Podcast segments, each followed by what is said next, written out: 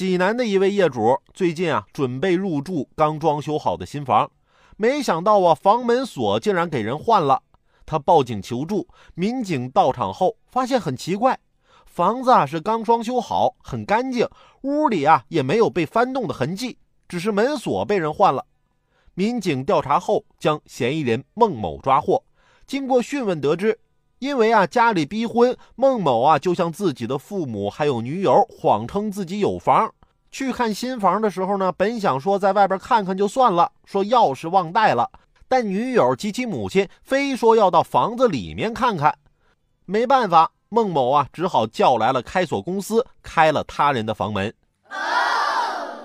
警方对孟某依法进行了行政拘留五天的处罚。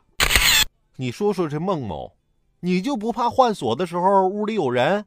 想要有个房结婚就去撬别人家，那你想有钱不得去抢银行啊？找不着对象呢，是不是还得到大街上抢人呢？这跟有钱没钱没关系，做人的底线都没了。而且这开锁公司也有问题啊！开锁之前不找物业核实一下业主信息吗？现在不都实名登记了吗？要是严格执行，那很多问题不就避免了吗？我觉得实名制挺好的，至少我现在接到诈骗短信和电话的次数明显减少了。因为骗子们终于知道了我是个什么都骗不到的穷光蛋呢。